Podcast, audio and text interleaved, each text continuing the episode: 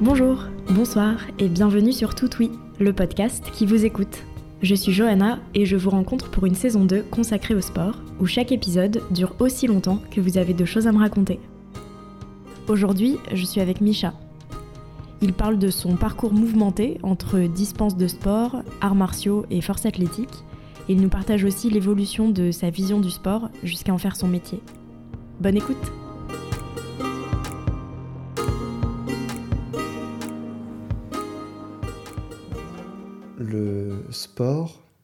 Moi, j'ai jamais aimé ça. Et j'aime toujours pas ça. Et j'irai même plus loin en disant que je ne considère toujours pas en faire. Vraiment. C'est. Euh,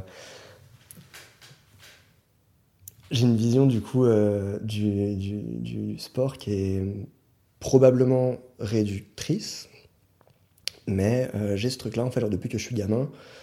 à chaque fois qu'on me parlait de sport, ou à chaque fois qu'on essaie genre, de m'initier au sport, principalement évidemment par ces fabuleux cours de PS, euh, tout ce qu'on nous a toujours montré, c'est euh, des trucs qui se pratiquaient en équipe. C'est tout ce qui est collectif. Euh, et ça ne m'a jamais intéressé. Tout ce qui passe de près ou de loin par l'exercice d'un ballon ou d'une balle, c'est-à-dire même le tennis, le badminton. Encore bon, ça c'est marrant vite fait, mais c'est pas des trucs en fait genre qui qui évoquent en moi une quelconque quelconque vocation, quelconque passion, qui anime en fait genre quoi que ce soit. Euh, je suis d'accord qu'il n'y a pas que ça comme sport, parce qu'il y a forcément des sports individuels. Mais euh, je sais, c'est difficile après pour moi genre de, de, traduire ça. C'est que vraiment, malgré ma pratique, qui pourtant euh, de plus en plus se, se, diversifie sur pas mal de trucs, notamment mon intérêt depuis, je ne saurais pas dire combien de temps, mais pour une approche de près ou de loin de la force athlétique, ben, bien que ce soit un sport, que ce soit clairement euh, une discipline olympique, je ne considère pas faire de sport. Parce que déjà, euh, si on prend, genre, si vraiment on doit en passer par la définition du sport, euh, il faut que ce soit encadré par une compétition avec des notions de progression, de performance, etc.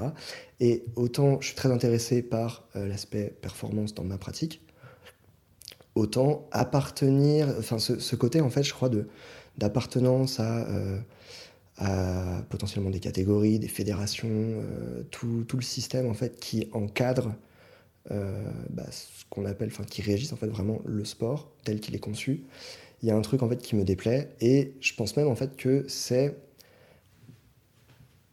je pense que ce qui fait principalement que j'aime pas le sport, en tout cas que je, l'annonce comme ça, euh, c'est que dans tous les gens que j'ai rencontrés qui euh, pratiquent, ont pratiqué du sport pendant X temps, souvent des années et depuis très jeune, toute leur motivation et leur raison de le pratiquer ne m'intéressent pas et ne m'ont jamais intéressé. Euh, on y retrouve plein de choses. Honnêtement, c'est des arguments que, je ne retiens même plus.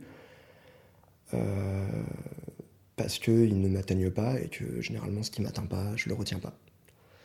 Du coup, est-ce que, est-ce que j'extrapole pas plus genre le sport par les sportifs que j'ai rencontrés? C'est fortement probable que du coup euh, c'est genre euh, c'est un peu tu sais genre ce, ce, biais sûrement de se dire ok si je suis sportif je dois pas genre je dois mais genre je suis en quelque sorte assimilé à ces sportifs là que j'ai connus et qui ont un discours qui ne m'appartient pas, sauf qu'ils ont tous le même, donc ça veut dire que ça appartient quand même à une certaine sphère. Et je m'estime pas dedans, parce que je me reconnais pas là-dedans. Et, euh, et, toutes les fois en fait où j'ai essayé genre de, pratiquer un sport parce que euh, soi-disant genre il le fallait ou euh, pour des raisons parfois plus idiotes, j'ai jamais réussi à tenir. Il n'y a jamais rien qui m'est vraiment motivé. J'ai essayé pourtant, j'ai essayé plusieurs trucs, je crois. Une fois, j'avais essayé peut-être le hand, je crois. Le hand, peut-être le badminton, je crois, normalement j'en faisais de façon très récréative, mais ça restait quand même euh, une, certaine pratique où j'avais quand même une régularité, j'y allais un certain nombre de fois par semaine, même si c'était avec, euh, avec des copains ou quoi, il n'y avait rien de, très, euh, bah, de très sportif, c'était très récréatif, tu vois, mais ça restait quand même la pratique d'un sport, puisqu'il y a un nom, des règles, etc. Euh, et je crois qu'en fait, j'ai toujours un peu genre ce refus depuis le collège, euh, depuis ma, ma, grande période euh, punk et rebelle, de me dire en fait un truc genre où il y a trop de règles, ça me va pas. C'est un peu idiot, mais, mais c'est un peu. Il y a peut-être un peu ce, ce, truc-là, genre au fond de moi. mais ouais, donc concrètement, j'aime pas le sport. J'aime pas le sport et plein de gens arrêtent pas de me dire mais pourtant je comprends pas parce que t'en fais, t'en pratiques. Et de fait, euh, j'en ai fait mon métier. Enfin, en tout cas, c'est l'intitulé. C'est l'intitulé de coach sportif. Et, en fait, je crois que pas une seule fois, lorsque j'en parle, que ce soit euh, bah, publiquement, genre sur Instagram ou avec des gens ou avec euh, des clients ou quoi que ce soit, je n'évoque jamais le terme sport. Eux l'emploient, je ne le, je ne le réutilise jamais. je préfère parler d'activité physique, parce que, en fait, concrètement, du sport, c'est une activité physique, mais l'activité physique n'est pas du sport. Et moi, je préfère presque le voir comme ça, par défaut, parce qu'il n'y a pas d'autre mot qui, qui, moi, m'évoque ou ou me parle davantage que activité physique. Parce que concrètement, c'est une activité parce que tu es en action, tu es en mouvement avec ton corps, donc c'est physique. Du coup, mais, euh, mais je j'aime pas le mot, j'aime pas euh, toutes les idées en fait que j'y associe. Et, j'ai très peu souvent rencontré euh, des sportifs intéressants. avec qui en tout cas genre je m'entendais. moi en fait genre dans, dans, ma pratique personnelle, je pratique pour des raisons très, enfin, très particulières. Non, mais en tout cas pas, enfin, je sais pas, j'ai pas non plus parlé avec tout le monde, on va dire, genre, je pratique vraiment parce que euh, pour moi, un des buts dans ma vie, c'est d'arriver à euh, maîtriser mon corps. Et les façons les plus, euh, les plus efficaces, ou en tout cas les plus complètes d'arriver à maîtriser mon corps, il y a eu d'abord, euh, depuis tout petit, ma fascination pour les arts martiaux, notamment tout ce qui se rapproche du kung-fu. Donc très peu tout ce qui est karaté, que je trouve trop rigide. J'aime beaucoup ce côté très fluide, très circulaire, très, très apaisant en fait finalement qu'il y, a dans le kung-fu. donc il y a les arts martiaux qui me fascinent en fait d'une part, et, que, que, je considère vraiment comme faisant partie euh, d'un apprentissage en fait du corps, mais il est un peu à part. Et comme ce sont des arts martiaux, et même si en France, bah, enfin en France, dans plusieurs pays, il y a des fédérations, c'est encadré par des compétitions et que ça correspond à, euh, à tout ce qu'on pourrait régir sous le terme de sport, moi je le mets à part. Pour moi, quelqu'un qui pratique des arts martiaux n'est pas un sportif, c'est un élève. Parce que quand tu pratiques un art martial, tu vas dans une école. Quand tu pratiques un sport, tu vas dans un club. C'est la grosse différence que je mets entre euh, du kung-fu et, euh, de la, et de la boxe. On va dans un club de boxe, on va dans une école d'arts martiaux. Donc pour moi, il y a déjà les arts martiaux d'une part qui sont en dehors du domaine sportif et de surtout en fait de la mentalité sportive en quelque sorte. Pour moi, ça sonne très péjoratif. Je sais que euh, tous les sportifs ne sont pas d'immenses idiots, même si euh, une chanson que j'adore euh, proclame que les sportifs sont des crétins, mais c'est pas ça la question. donc du coup, il y a les arts martiaux qui sont déjà à part. Et comme ce qui m'intéresse, c'est vraiment en maîtriser mon corps, principalement du coup mon corps dans l'espace, il y a ce truc de ma pratique de prédilection, c'est euh, la calisthénie, donc tout ce qui va se rapprocher du street workout, donc de, de, la pratique en fait de mouvements gymniques, mais euh, un petit peu hors des codes de la gymnastique.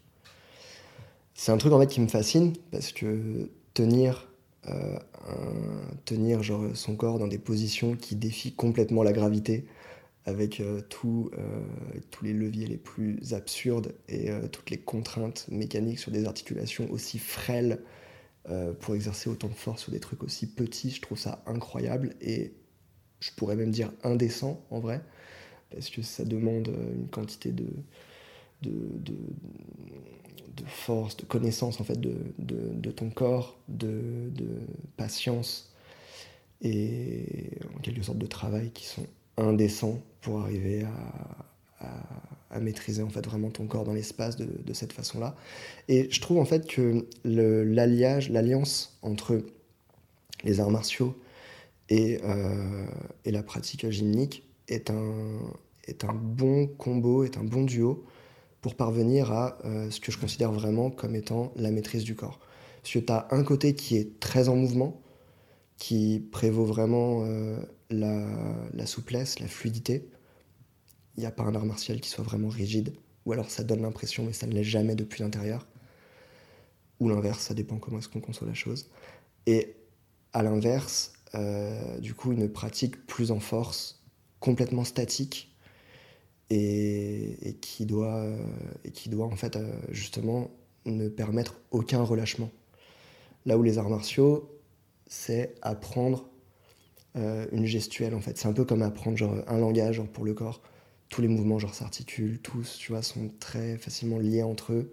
Tout est très fluide et finalement en fait tu as tellement ancré des choses genre de façon automatique dans ton corps que ton corps bouge par tout seul. C'est comme c'est quand, bah, quand tu parles, les mots en fait viennent tout seuls parce que ta pensée est structurée. Et tu réfléchis pas vraiment. Euh, enfin, ça peut se débattre, mais je veux dire, tu réfléchis pas vraiment à chaque instant à quel mot va venir après l'autre parce que ta pensée est là et que tu sais à peu près genre quel mot employer, tu vois, pour quel chemin.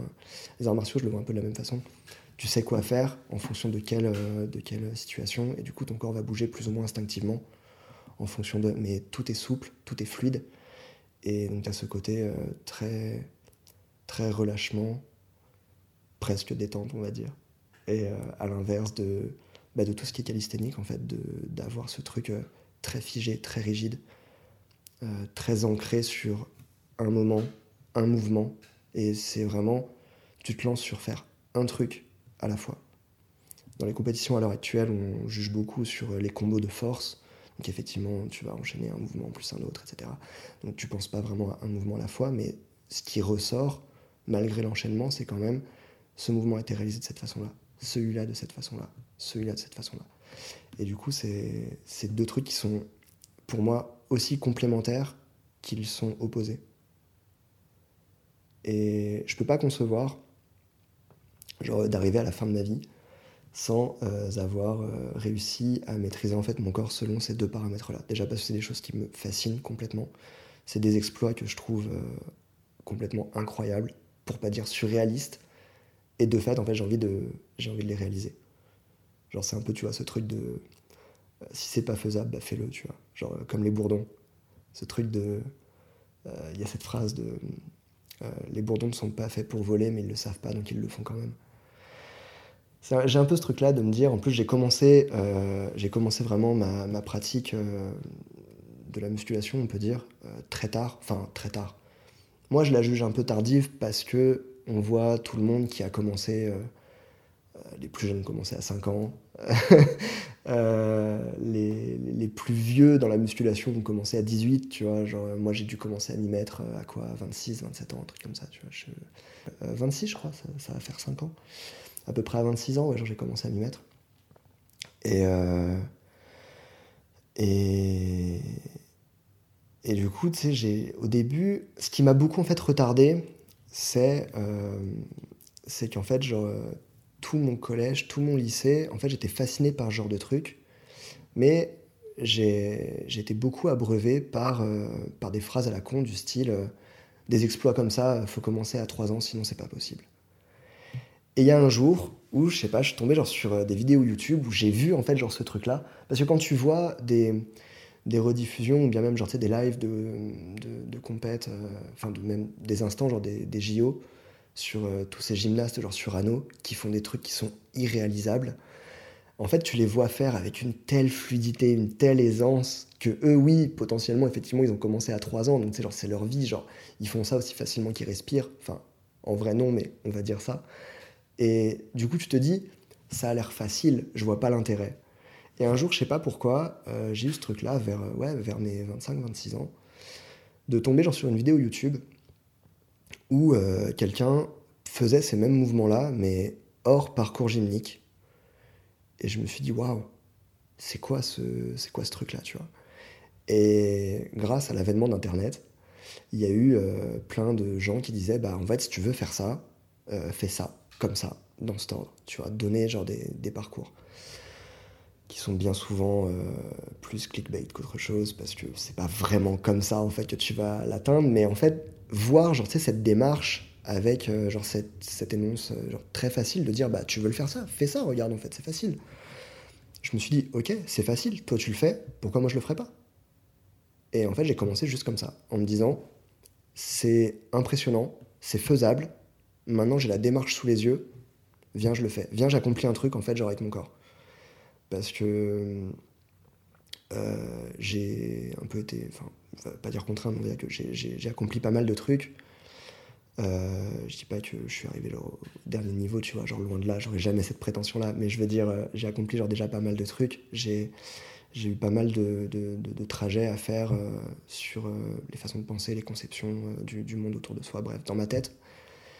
Mais physiquement, j'ai jamais rien fait j'ai tellement jamais rien fait parce que ça m'a jamais intéressé, parce qu'en fait, j'ai jamais vu quel plaisir on pouvait avoir à faire ça. Genre, j'ai jamais, naturellement, vu des gens euh, pratiquer du sport ou même une quelconque approche de la musculation en me disant Waouh, c'est trop incroyable, ça fait quoi cette sensation? Et si je découvrais, qu'est-ce que c'est? Jamais, ça m'a jamais attiré. Euh, les gens qui courent, euh, les gens genre, qui poussent lourd dans des salles à travers la télé, moi je les regardais, je faisais pourquoi tu fais ça? Franchement, c'était genre euh, collège encore. Euh, il y a eu genre une période où, j'ai vécu avec mon père et je le revois encore à regarder en fait genre les, les rediffs de compète de FA au, au JO. Et et je le voyais en fait, genre, euh, être. Enfin, regarder ça un peu, genre, euh, je sais pas, genre comme un feuilleton, ou tu sais, mais on se dit. En fait, il regardait ça avec un tel intérêt, alors que lui ne faisait rien. Et en fait, j'arrivais pas à comprendre. J'arrivais pas à comprendre comment. Enfin, ça me fait un peu, tu sais, genre cet effet de, de gens qui ont jamais joué au foot, mais qui sont genre vla hype dès qu'il y a un, le match euh, d'une équipe, quelle qu'elle soit, tu vois. Ça me fait un peu cet effet-là de me dire, mais. Enfin, je sais pas, je comprends pas, genre, tu joues pas, t'as aucun intérêt à t'impliquer autant, tu vois. Et genre, lui, je l'ai vu, et ça m'a fait un peu le même effet, de me dire, mais tu fais rien, t'en as jamais fait, pourquoi tu regardes ça? Je vois pas l'intérêt, en fait, genre, c'est, c'est, pourquoi tu, tu l'as comme ça, genre, sais, par procuration? Je voyais pas, je voyais pas du tout euh, quel intérêt tu pouvais avoir à, regarder ça, genre, derrière ta télé. Euh, surtout qu'en plus, quand tu vois honnêtement, genre, de la force athlétique au JO, les mecs font ça, enfin, les, les gens font ça avec une facilité déconcertante. Tu ressens pas à travers la télé, tu ressens pas en fait genre la difficulté qu'il y a, tu ressens pas en fait le combat qu'il y a. En tout cas, du souvenir que j'en ai de ce moment-là où je les ai vus, tu vois.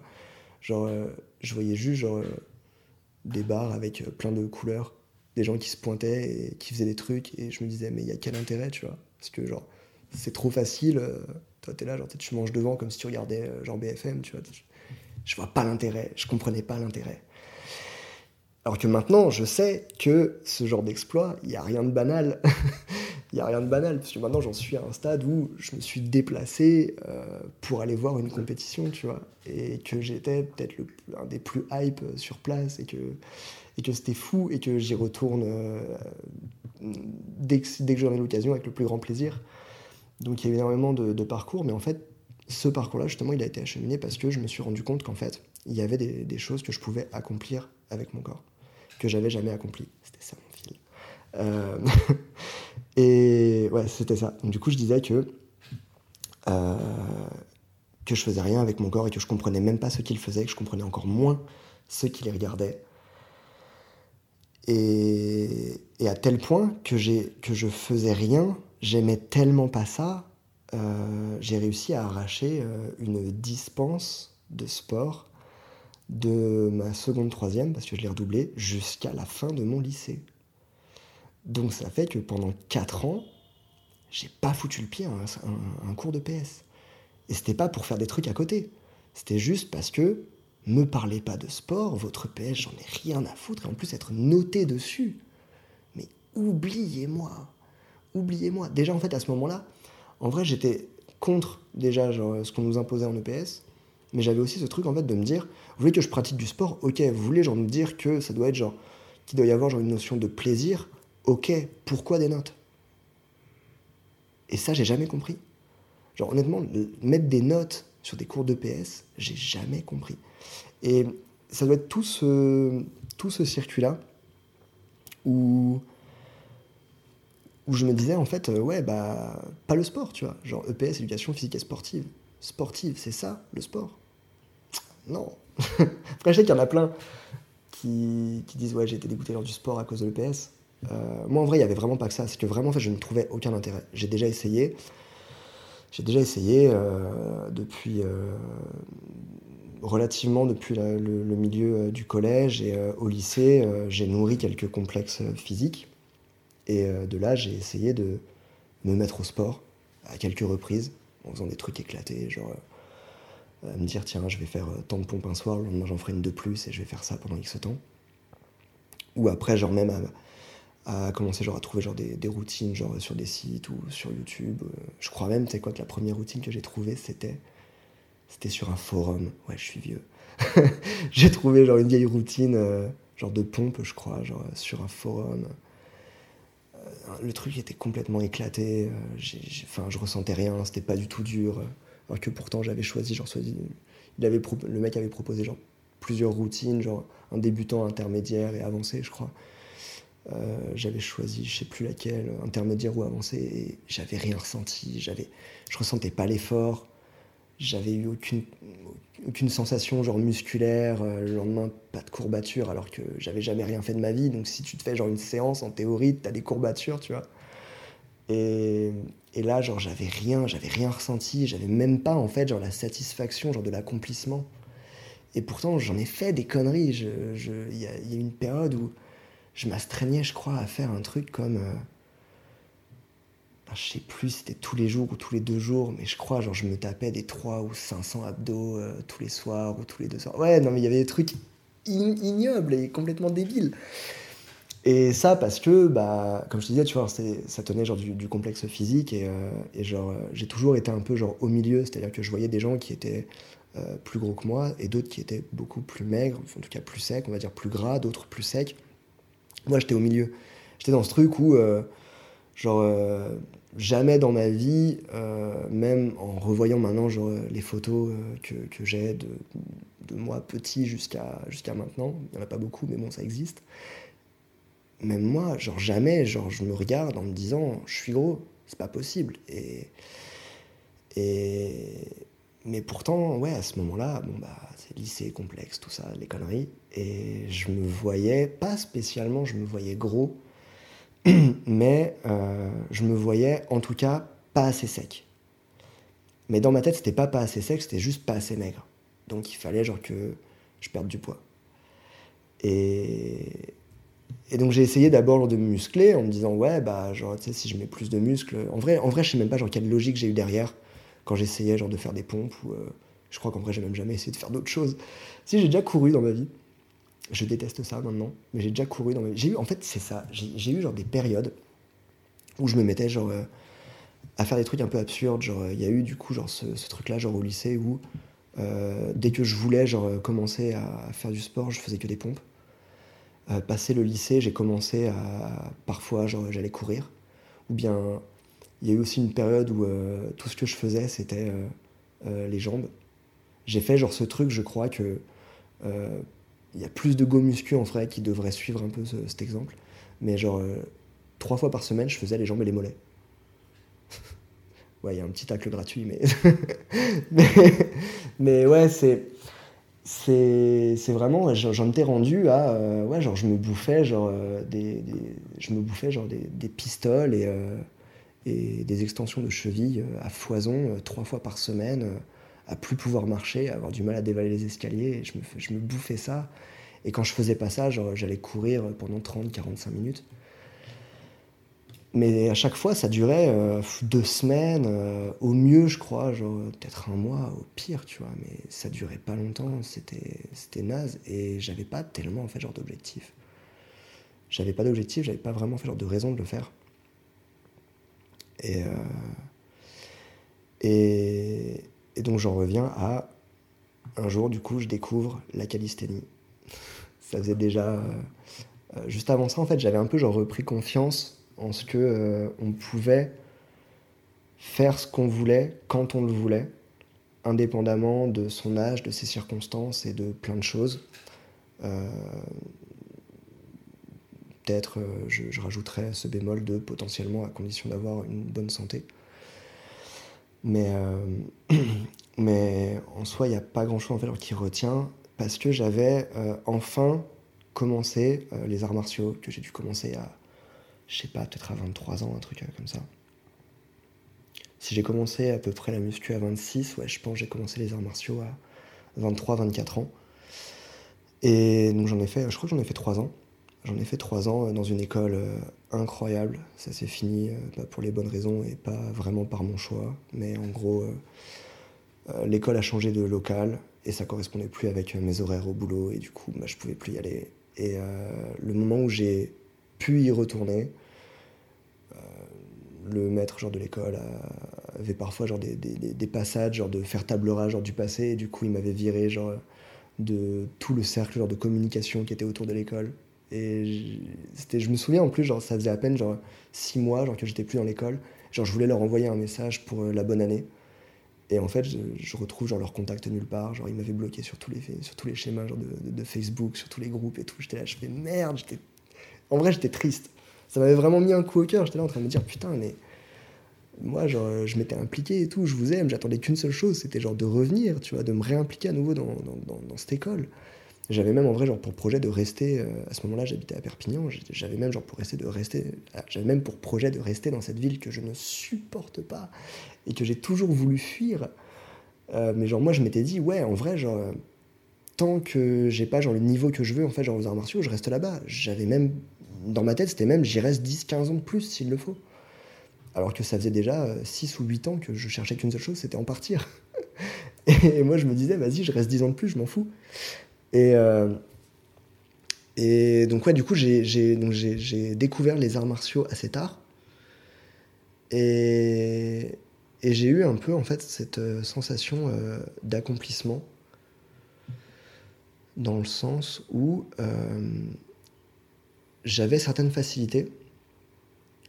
Je, me suis énormément plu. J'ai eu euh, assez vite des retours positifs euh, d'un maître pourtant euh, plutôt avare en compliments. Donc ça me mettait à chaque fois beaucoup de baume au cœur et en plus ça m'encourageait de me dire putain je commence, je suis pas du tout sûr de ce que je fais mais je le fais avec tout l'amour en fait que j'ai pour ce que je suis en train de faire. Parce que depuis que je suis gamin j'ai nourri euh, j'ai nourri une admiration en fait pour les arts martiaux.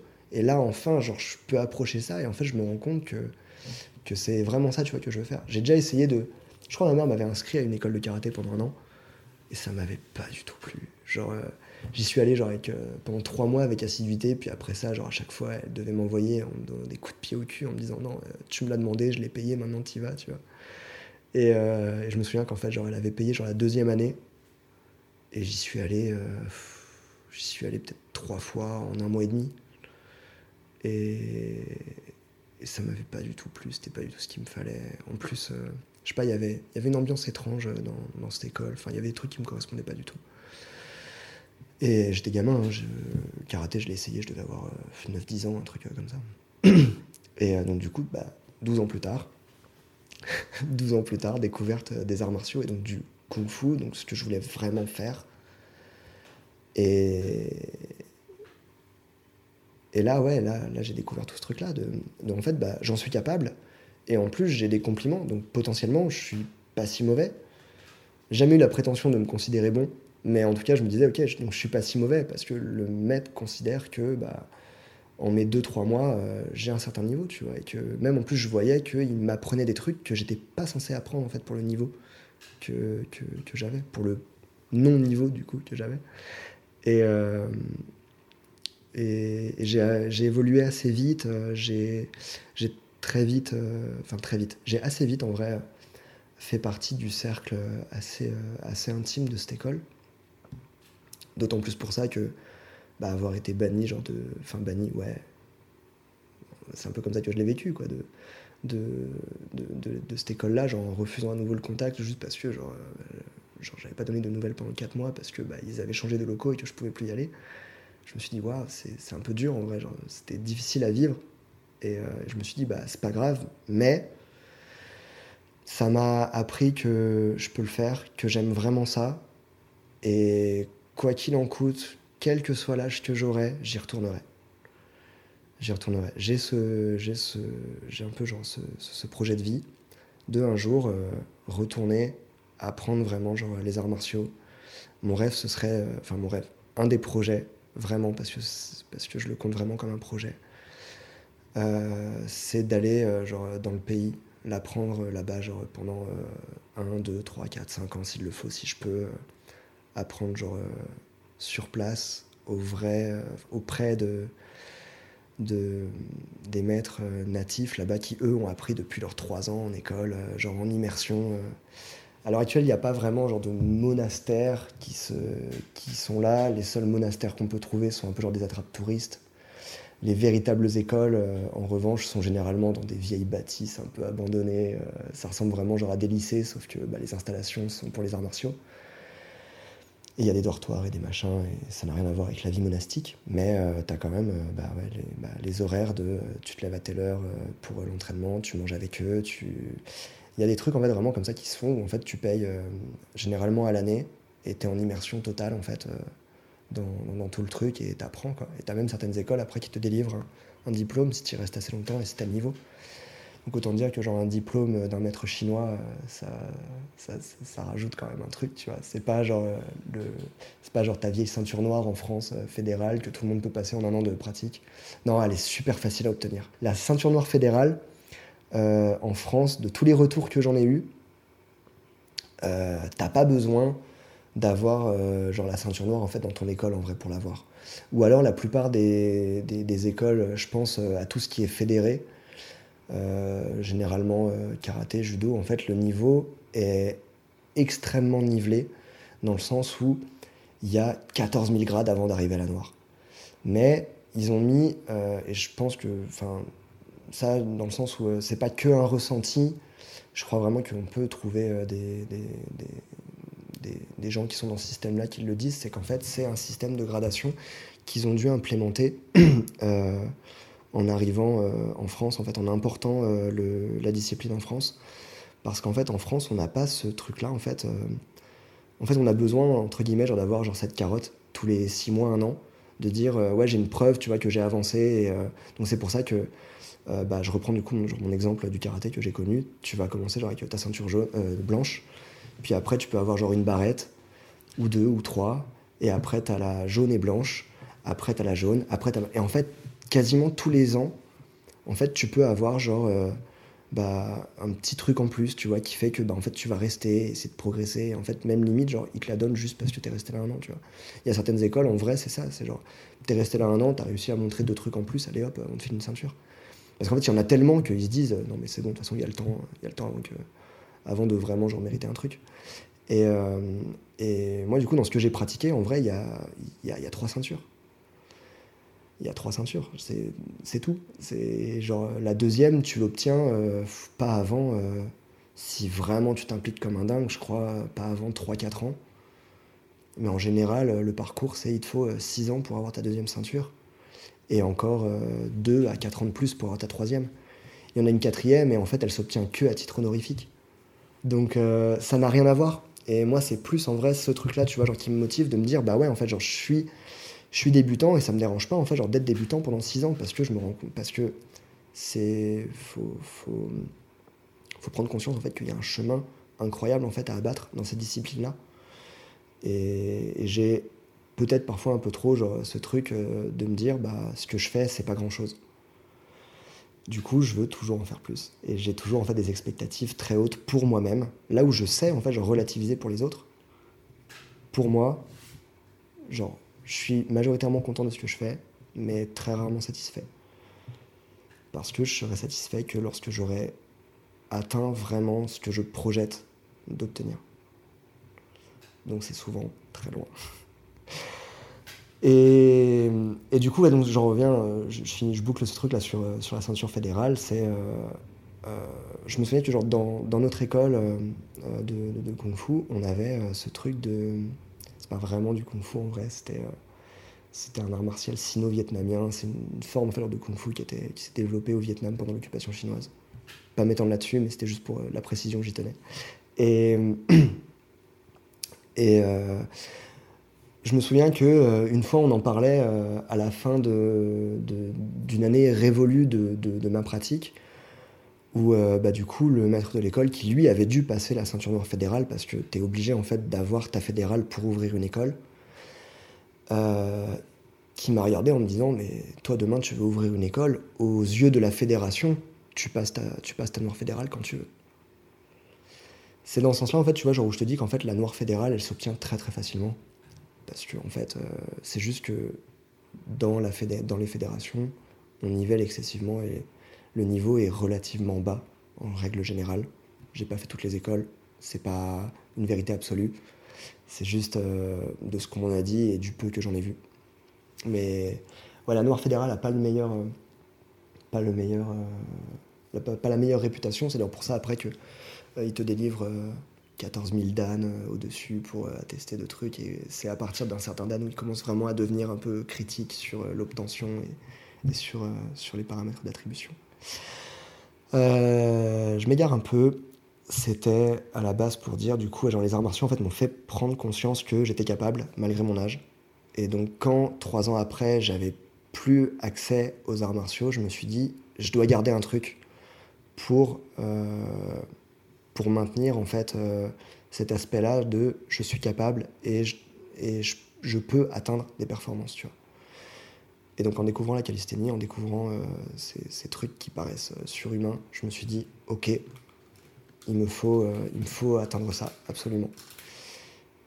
Il me faut absolument atteindre et, du coup bah, je m'y suis mis, je m'y suis mis et de fil en aiguille de fil en aiguille, après, il y a eu, y a eu le. Bah, finalement, en fait, j'aime énormément ça et j'ai envie d'en faire une profession. Donc, après, il y a eu le diplôme. Avec le diplôme, j'ai découvert la salle. Parce qu'avant ça, j'avais jamais touché une barre. Je n'étais jamais rentré dans une salle de musculation auparavant. Et, après, donc, euh, j'ai un peu encore genre, modifié euh, ma, vision des choses euh, en me disant, ouais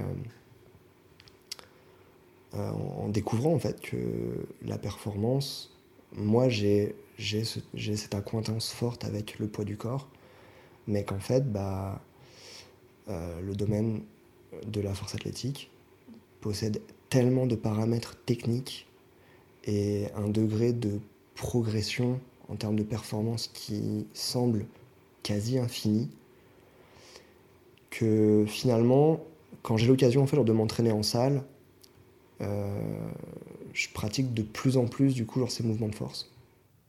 Les mouvements de force, c'est trois euh, mouvements en force athlétique qui sont euh, le squat, le développé couché et le soulevé de terre, aussi appelé squat bench dead sous, le petit sobriquet de SBD. Et, du coup, c'est vraiment euh, trois mouvements fascinants. Au début, je détestais le développé couché parce que je trouvais ça trop simple et trop, trop bateau. J'avais en fait genre trop ce truc, trop en fait genre cette vision, c'est un peu lambda de genre tu te mets sous la barre et tu pousses, parce que toutes les vidéos genre que tu fais sont beaucoup faites, sont beaucoup faites par, par des go muscu qui ne pensent bah, en fait je voyais beaucoup en fait genre de vidéos du coup par des gens qui faisaient de la muscu et pas de la force, en voyant le développer couché, et c'est quand j'ai commencé à m'intéresser vraiment bah, la biomécanique du mouvement du bench, à comment ça se passait vraiment et à entendre du coup vraiment des discours euh, de forceux, je me suis dit ok, en fait il y a une dimension technique qui est incroyable et je redécouvre, j'ai un peu plus foi en fait dans ce, dans ce mouvement. Et du coup, là, ça m'a, ça m'a un peu plus incité à me dire, ok, je peux peut-être le faire de temps en temps. Euh, euh, mais ouais, du coup, donc, ouais, quitte à m'entraîner en, salle, j'aime beaucoup intégrer du coup ces trois mouvements-là dans mes entraînements parce que il y a ce truc-là de c'est dur, il y a de la progression et, et, tu peux aller très loin en fait en termes de performance. Et dans ma pratique, tout ce qui me pousse, tout ce qui me motive, euh, comme je l'ai dit avant, j'ai déjà essayé genre, de remédier à mon physique, ça ne m'a jamais fait tenir.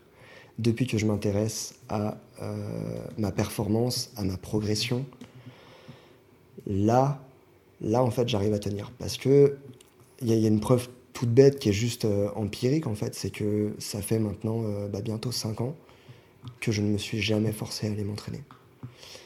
Jamais alors que j'ai commencé euh, chez moi avec euh, le peu de matériel que j'avais, que j'avais aucun cadre parce que j'étais rendu au chômage.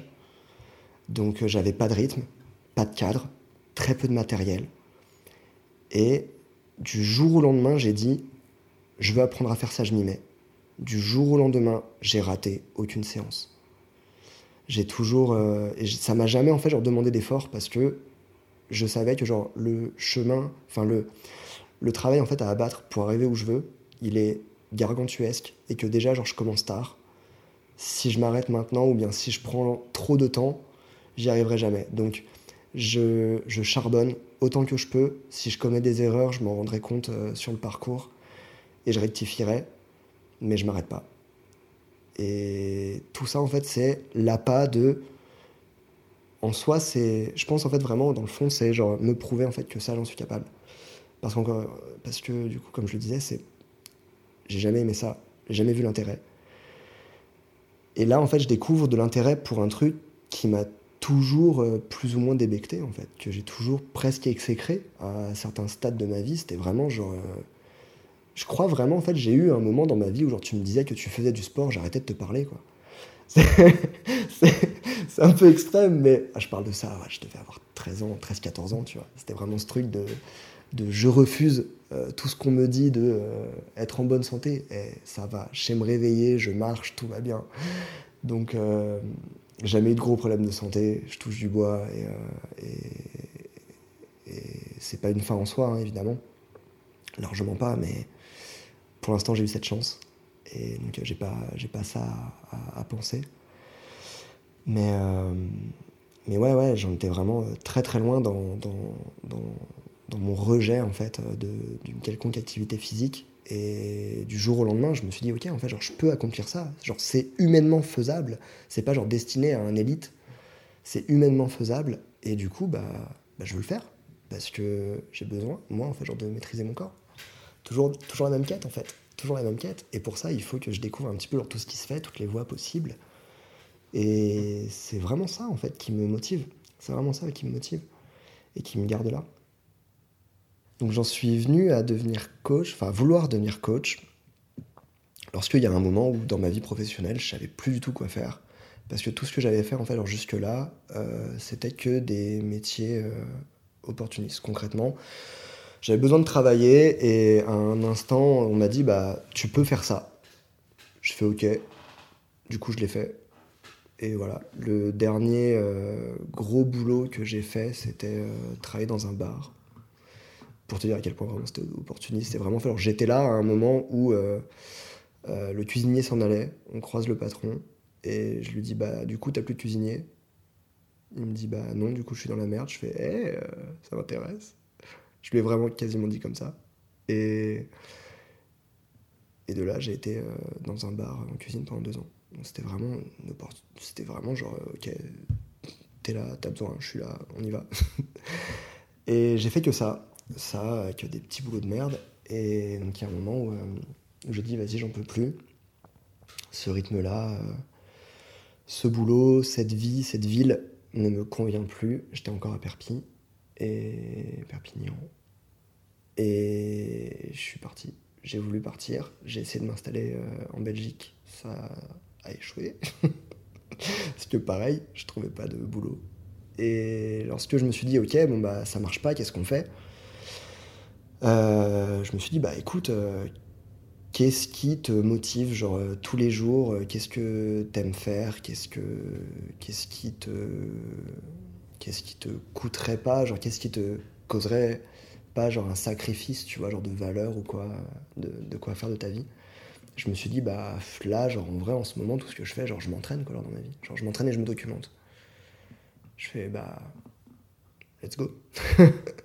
let's go. Et, euh, juste replanter ce décor-là, en fait, j'ai toujours aimé euh, transmettre. Toujours. C'est euh, depuis depuis v'là le temps en fait. J'ai toujours aimé transmettre. Euh, à mes, de mes 13 à mes 20 ans, j'ai pratiqué euh, la batterie. J'ai fait de la, pratiqué la musique, j'ai fait de la batterie. Je sais pas dans quel sens, tu, dans quel sens euh, c'est juste. et pendant ces 7 ans, j'ai vraiment nourri en fait le, projet de vouloir devenir prof de batterie.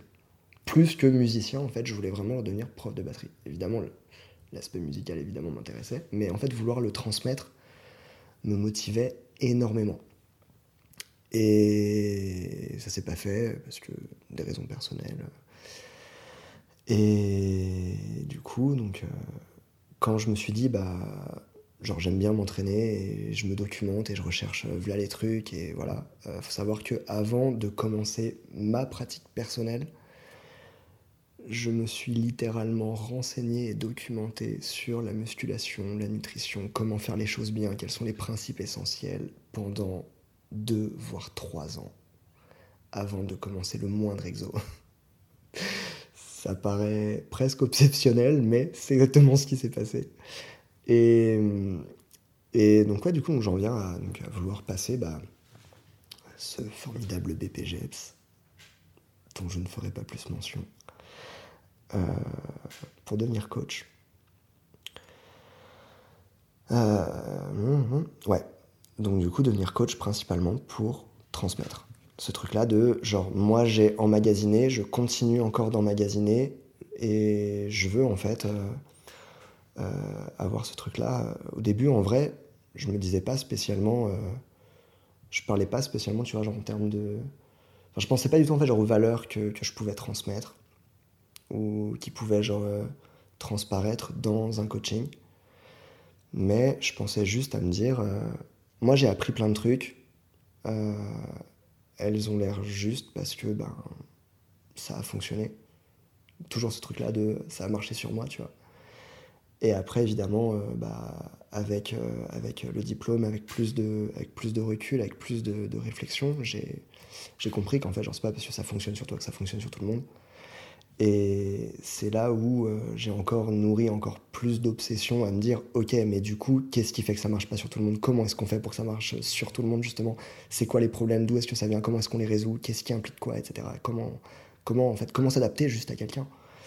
Et, et, ça devient vraiment euh, ça devient vraiment genre une, énorme motivation et je veux en fait genre transmettre euh, transmettre ça transmettre bah du coup ce qui moi en fait genre me motive et ce qui et ce qui m'a aidé en fait à, tenir et finalement en fait à m'accepter, puisqu'à l'heure actuelle, euh, je ne juge que par, enfin, je ne pratique que pour ma performance et mon physique est, le dernier de, de, mes, enfin, est la dernière de mes préoccupations. Je ne m'en soucie pas du tout. Euh, c'est vraiment genre tant que je peux faire ce que je veux, tant que je peux soulever ce que je veux, tant que je peux performer comme je le sens, mon corps, il fonctionne, tout va bien, et tu ressembles à ce que tu veux. Tu vois, c'est genre, t'es libre d'être euh, comme tu le sens. Je m'en fous. Et, en fait, j'ai envie d'apporter ça. Euh, j'ai vraiment envie d'apporter ça, de transmettre ce truc-là de, en fait, t'es capable. Et si t'as envie, fais-le. Tu vois, si comme moi, en fait, genre, t'as un truc à te prouver, si comme moi, genre, tu sens que il faut que, que, tu accomplisses quelque chose duquel tu t'es toujours pensé, ou au contraire, en auquel tu n'as jamais pensé, eh ben, fais-le. Prouve-toi ce truc de, euh, genre, si quelque part, en fait, tu as, ce désir, tu cette curiosité, tu nourris ce truc-là de te dire euh, euh, pourquoi les autres et pas moi, bah, en fait, la réponse, c'est que les autres et toi. Genre, il n'y a pas tant de différence, tu vois, finalement. Genre, tu peux très bien l'accomplir, il n'y a aucun problème. Juste, il te faut la bonne méthode. En tout cas, c'est mieux. En tout cas, c'est plus rapide et c'est plus safe. Et comme c'est plus safe, que c'est plus rapide, mais que c'est très difficile à comprendre, ben j'ai décidé genre de prendre la position de je vais te montrer la voie pour que ce soit safe, rapide et facile pour toi. C'est ce truc-là de euh, moi du coup, euh, comme j'ai énormément lu, que je continue encore de lire et de me renseigner, je me dis, vu tout le temps que ça m'a pris d'apprendre le peu que je sais, parce que je considère pas en savoir tant que ça, je me dis, un débutant, avant qu'il trouve les bonnes informations, qu'il comprenne que ce sont les bonnes, ou en tout cas qu'il comprenne lesquelles sont les mauvaises, ça va prendre un temps fou. Moi, ça fait du coup 4, bientôt 5 ans de pratique, plus 3 ans avant de documentation. Ça fait genre 8 ans que je lis tous les jours pour me renseigner. Euh, qui fait ça? Tu vas pas genre perdre 8 ans de ta vie à te documenter, à recouper les recroiser les sources, à tout faire, tout ça pour. Euh, donc, euh, donc concrètement, je, je, veux me positionner là à, à, transmettre ce truc de en fait, genre, t'en es capable, genre, te sous-estime pas et, la marche à suivre en vrai, elle peut paraître très simple. Et je veux être ce truc-là de. Pour moi, un coach, c'est un peu, tu vois, comme un guide c'est un peu. Euh, c'est plus. Euh, il est là, genre, pour te montrer la voie et te faire gagner du temps, en quelque sorte. Et ça paraît très réducteur. En fait, je crois que euh, pour les gens qui n'ont jamais eu de coach, on se rend pas compte à quel point. C'est pas pour me vanter moi, c'est là, je, le dis en pensant à des coachs que je connais, dont je vois le travail et dont je vois les résultats et dont je vois l'approche. Et, et je me dis, en fait, on se rend pas compte à quel point un coach, c'est fondamental dans une pratique que tu aies des objectifs très hauts ou pas, que tu aies des objectifs de performance ou non. Ce truc-là, en fait, de, de toute façon, si tu commences à t'investir dans quelque chose, je pense pas connaître des gens qui veulent s'investir autant dans une discipline, dans une pratique ou dans quoi que ce soit, parce que c'est super chronophage, euh, la musculation ou euh, quoi que ce soit d'autre qui soit proche on peut y perdre énormément de temps et je connais personne qui veut investir autant de temps en ayant des résultats qu'au bout de deux ans, sachant que tu peux avoir d'excellents résultats au bout de six mois. Tu peux. Pas tout le monde, ça dépend de plein de choses, mais tu peux avoir d'excellents résultats au bout de six mois. Et il y en a qui passent trois ans à ne pas en avoir. Il y en a qui désespèrent parce que au bout d'un an, ils ont toujours pas ce qu'ils veulent. Et, et c'est pas des cas isolés, et je trouve ça excessivement triste parce que avec la bonne démarche, encore une fois, ces gens-là auraient pu euh, bah, avoir au contraire en fait genre un regain d'espoir. Du coup, avec le bon guide, avec la bonne méthode, en fait, euh, ces gens n'auraient pas autant cette phase en fait de dénigrement, de se dire ouais, mais en fait, j'arrive à rien, euh, je suis nul, ça marche pas sur moi, je suis pas fait pour ça. Parce qu'en fait, bah, être fait pour ça, déjà, c'est une très longue discussion qui a beaucoup de détracteurs. Mais moi, je suis plutôt en fait euh, à dire que quelle que soit ta morphologie en soi, tu es capable de tout. C'est pas parce que c'est pas parce que genre t'as je sais pas genre on va revenir sur l'argument de de ouais t'as des longs fémurs du coup tu peux pas faire de squat à tout grasse enfin genre en gros descendre tout en bas de ton squat bah si en fait tu peux mais juste faut savoir être coaché correctement et si on en croit euh, Internet, euh, bah déjà les premiers résultats d'Internet qui t'expliquent comment faire un squat, euh, ils te disent de pas pousser ton genou trop loin vers devant. Et c'est le premier truc en vrai, je crois que je déconstruis avec tout le monde, c'est pousse tes genoux vers devant. Presque en fait la première consigne, presque je dis bien, la première consigne que je donne au squat, c'est pousse tes genoux vers devant en fait parce qu'ils sont censés avancer, ils sont censés, ils sont censés aller au-delà de tes orteils en fait. C'est ta cheville, elle a aussi besoin de, fonctionner. Donc euh, certain. je veux dire, ton genou en fait, genre il passe de toute façon devant tes orteils quand tu montes des marches. Pourquoi quand tu fais un squat, ils n'ont pas le droit, tu vois? Ça fait aucun sens. Genre dans ta vie de tous les jours, en fait, tu te permets de faire des choses sans y penser. Et quand tu es dans un contexte où tu te dis c'est dangereux, du coup tu es en train de faire attention à tout, tu ne reproduis pas genre ces gestes qui te sont pourtant si naturels.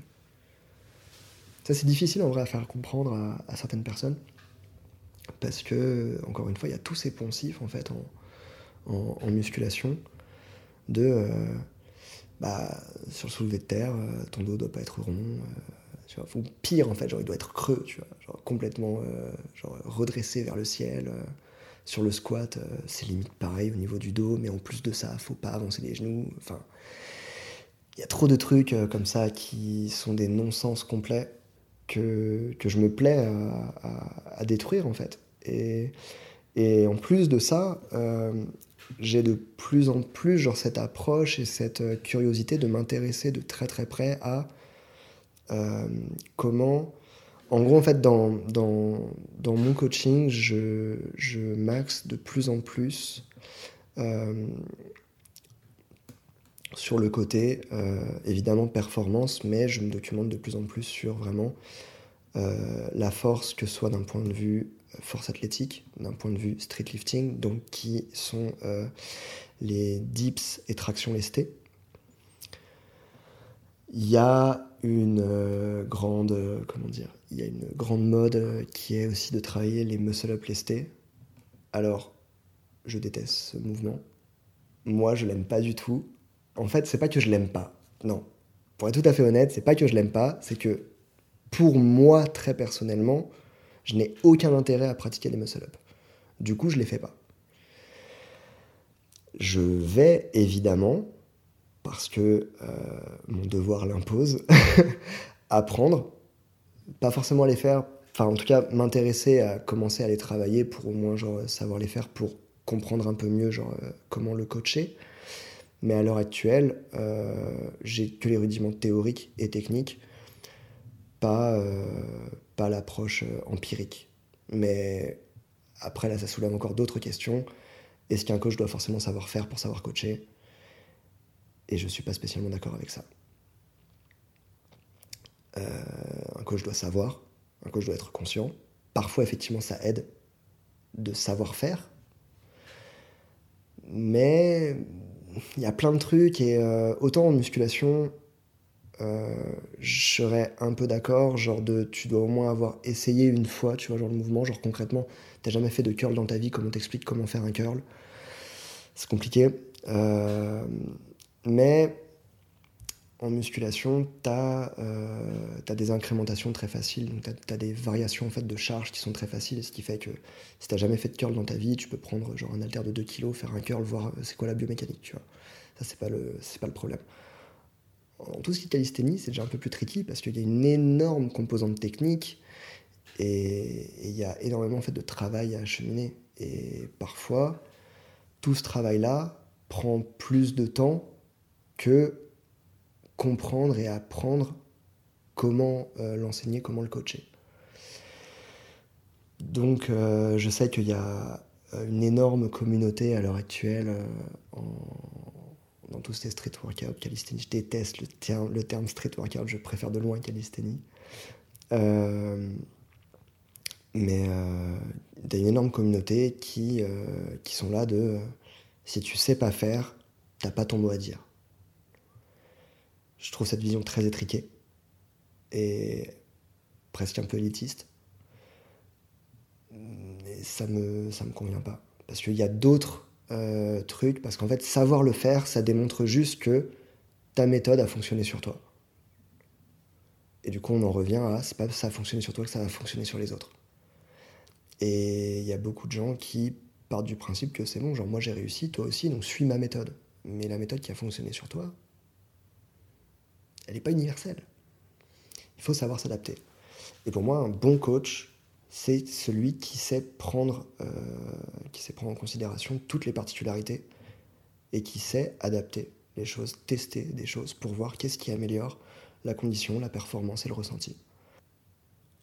Du coup, je disais, je m'intéresse du coup donc à la performance euh, sur ce qui est force athlétique, la force en street lifting et en souplesse.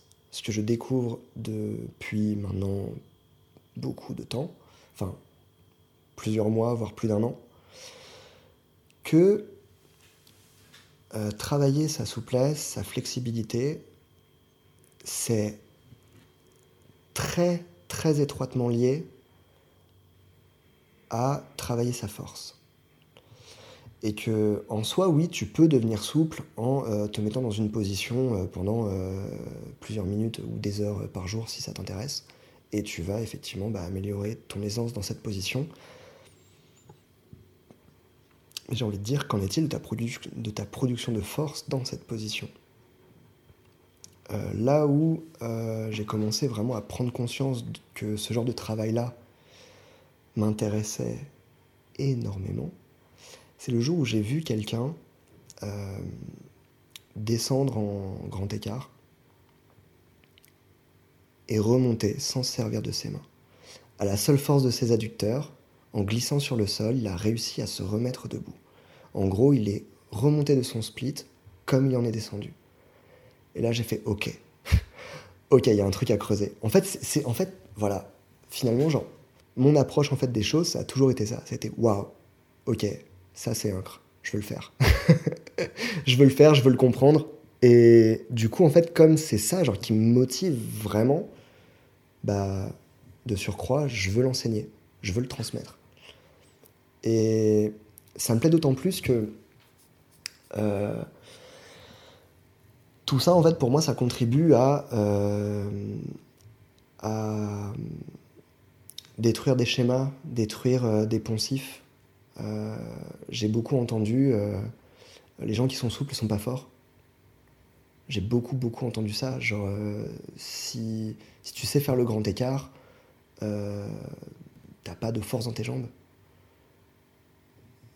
Ben, comment dire que en fait pour savoir faire un grand écart faut quand même pas mal de force je vais pas faire tout le topo d'un point de vue physiologique mais vraiment en fait genre physiologiquement tes muscles s'ils sont capables euh, d'aller dans de telles amplitudes, ils ont un potentiel de force bien plus grand que quelqu'un qui n'a aucune amplitude. Donc du coup, c'est vraiment un argument caduque. Et tout ça, ça c'est en vrai, je crois qu'à l'heure actuelle, j'aurais du mal euh, à, à, concevoir un programme, euh, même axé entièrement force, sans implémenter quelques exercices qui, sont, qui tiennent plus en valeur du travail de, de, souplesse. Même si c'est une approche de très loin euh, sur un grand écart ou un truc comme ça, mais travailler en fait genre toutes ces charnières-là qui sont soumises à énormément de stress sur des j'ai envie de dire sur des courses internes, enfin sur des courses très courtes, en gros sur, euh, sur des mouvements qui sont euh, bah, du coup très répétitifs et sur des amplitudes en fait très fermées et très connues. Parce qu'un squat, même si on parle d'un squat avec euh, la plus grande amplitude que tu puisses imaginer, ben, ça reste une amplitude très fermée pour la majorité de tes muscles qui sont impliqués dedans. Je pense à tes adducteurs, tes fléchisseurs de hanches sont très limités. Quand tu reviens debout, tes fléchisseurs de hanches ne sont pas étirés. Euh, tes adducteurs, ils, sont, ils peuvent être sollicités en fonction de ta technique et de tes compétences, sur un squat j'entends, mais ça ne veut pas dire qu'ils travaillent dans toute leur amplitude. Donc ils, sont toujours sur euh, des amplitudes très restreintes. Et je pense que ça peut que être bénéfique pour la performance de justement chercher, évidemment, sur du travail accessoire, euh, bah, des amplitudes plus grandes et chercher en fait du coup des, des, des exploitations de force sur des amplitudes auxquelles ils ne sont pas habitués on en revient un peu à, ce discours de euh, est-ce qu'il vaut mieux travailler en amplitude complète ou en amplitude partielle? Je prévaudrais toujours l'amplitude complète. toujours. Euh, j'entends des coachs qui ont 15-20 euh, ans d'expérience qui, disent ouais, de plus en plus je réduis les amplitudes. Généralement, c'est des coachs qui, qui parlent d'hypertrophie, pas forcément des coachs qui parlent de performance. Et en vrai, même pour de l'hypertrophie, je recommanderais jamais, enfin, jamais, faut pas dire jamais, mais je recommanderais pas euh, plus de 30% euh, en vrai genre du travail euh, en amplitude partielle. Si vraiment il le faut pour le ressenti, ouais, mais pas moins. L'hypertrophie étant le, le, phénomène physiologique de faire grossir un muscle. Donc, on peut dire genre en construire, mais en tout cas, c'est le fait de, de faire en sorte que ton muscle soit plus gros. Et euh, ça aussi, du coup, je peux rebondir là-dessus, ça aussi, c'est un travail incroyable à fournir que de dire que c'est pas parce que ton muscle devient plus gros que en trois semaines de travail euh, pour que ton muscle devienne plus gros, tu vas devenir Mister Olympia. Déjà parce que Mister Olympia, il y a un travail de sèche énorme derrière. Mais malgré le volume musculaire, ça arrive pas. En fait, ça arrive pas si tu le veux pas. Mais c'est difficile de, le faire comprendre. Et en fait, c'est tout ça. Vraiment, euh, j'ai vraiment très très à cœur en fait dans mon approche professionnelle du coup de l'activité physique, de faire découvrir et comprendre aux gens que c'est pas forcément déjà en fait ce qu'ils croient, que les bienfaits ne sont pas forcément là où ils le pensent, c'est-à-dire très rarement finalement sur euh, ton approche physique. Tu peux complètement euh, euh, pratiquer pour t'améliorer physiquement, il n'y a aucun type de jugement là-dessus et il n'y a pas en avoir d'ailleurs aucune raison de pratiquer ne doit être soumise à quelconque type de jugement. On a toutes ces raisons qui nous font tenir et c'est le principal. Tant que ça te plaît, que tu le fais pour toi et que tu tiens, garde ta raison, on s'en fout. et personne n'a de mots à dire là-dessus. Mais euh, ce truc-là, ouais, en fait, a démonté que euh, euh, les bienfaits sont rarement plus dans ta tête qu'autre chose et dans ton dans ta perception finalement en fait de toi et de ce que tu es capable de faire te, te voir en fait genre capable d'accomplir des choses que ce soit euh, une performance, que ce soit un accomplissement physique, en fait, quand tu te dis je suis pas capable de ça, et qu'en fait tu te prouves par toi-même que tu sois aidé par un coach, par un, une coach, par, par qui que ce soit, euh, dans tes objectifs, que tu y réussis, tu, tu débloques un truc, en fait, il y a, y a, quelque chose en fait qui se passe chez toi qui est incomparable. Et j'ai à cœur de démonter du coup tous ces poncifs de tes bienfaits ne sont pas externe Et pratiquer la musculation, ça se fait sous différentes formes. C'est pas juste euh, soulever plein de poids très très lourds et crier euh, partout dans la salle en établissant euh, un statut ou bien en, en occupant un espace dingue. D'ailleurs, ça c'est un truc fou, c'est que finalement, en fait, les gens qui crient partout, genre en salle, pour faire comprendre que eux, euh, ils fournissent un effort.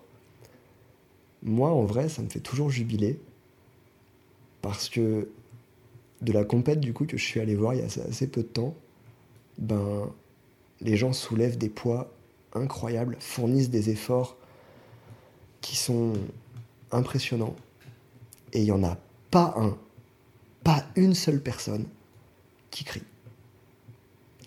Le seul moment où on les entend crier, c'est lorsqu'ils ont réussi leur lift. C'est le cri de la joie. C'est le cri de je l'ai fait, je suis super content d'avoir réussi ça. C'est pas le cri du oh, c'est dur, je suis obligé de le faire savoir.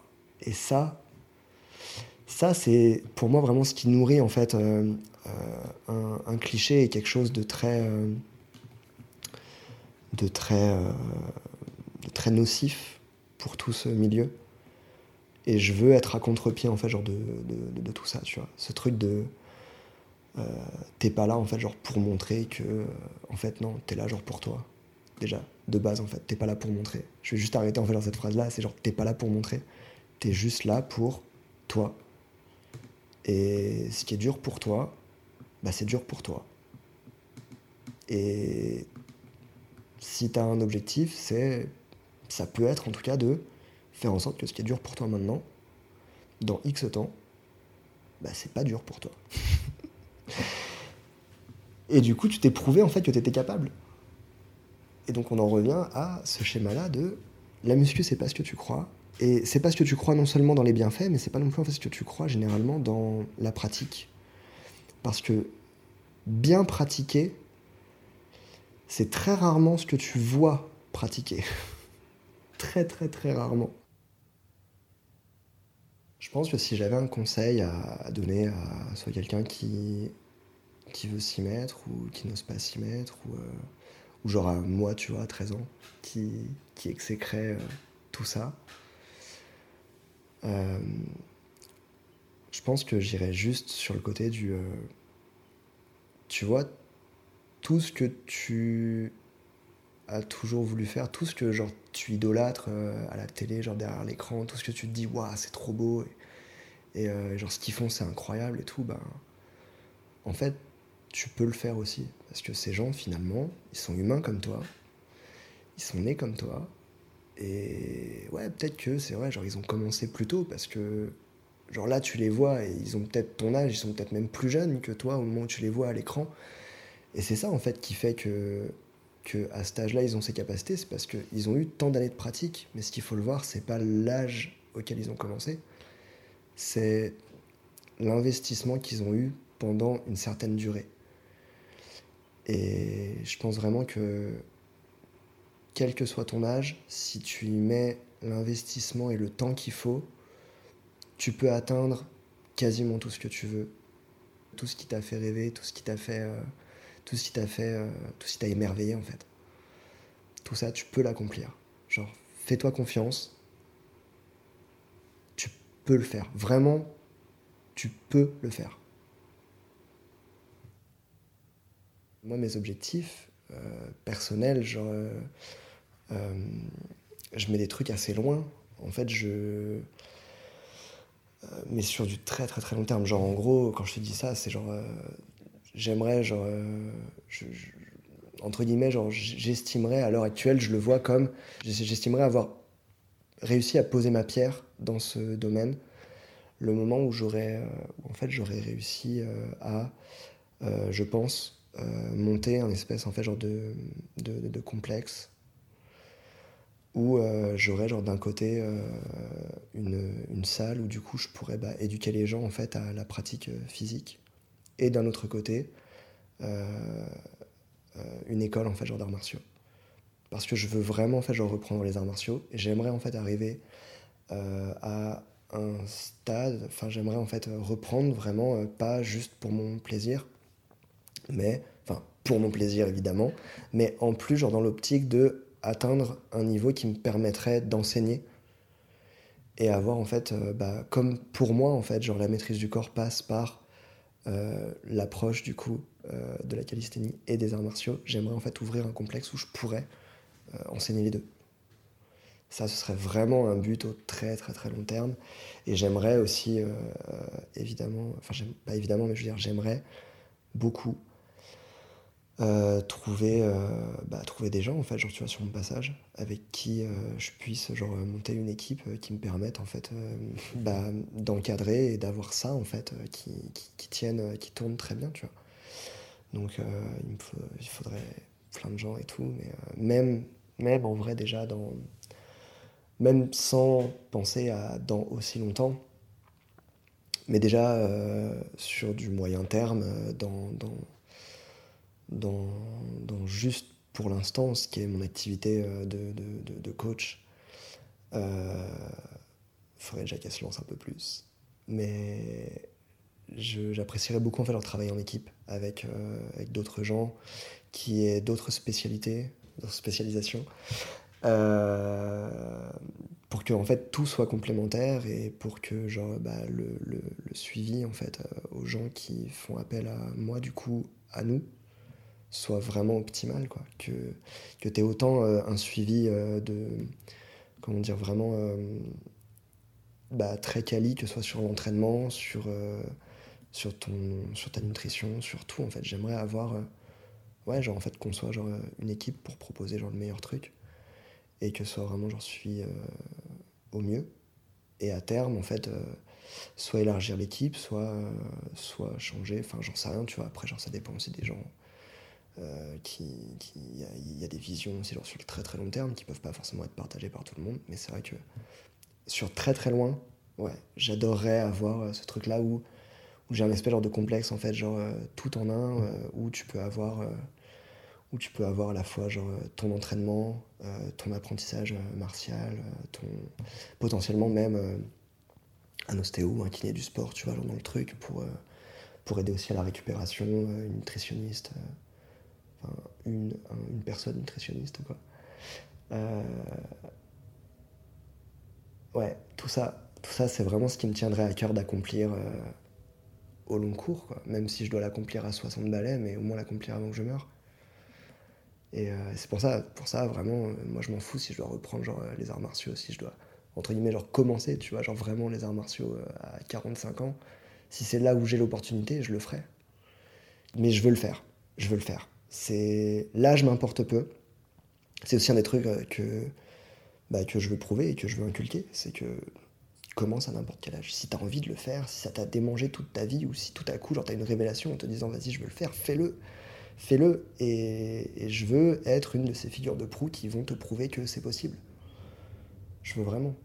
Et voilà. C'est ça. C'est ce truc de, je veux ouvrir ce foutu complexe. Obligé obligé. Je serais pas content tant que je l'aurais pas fait.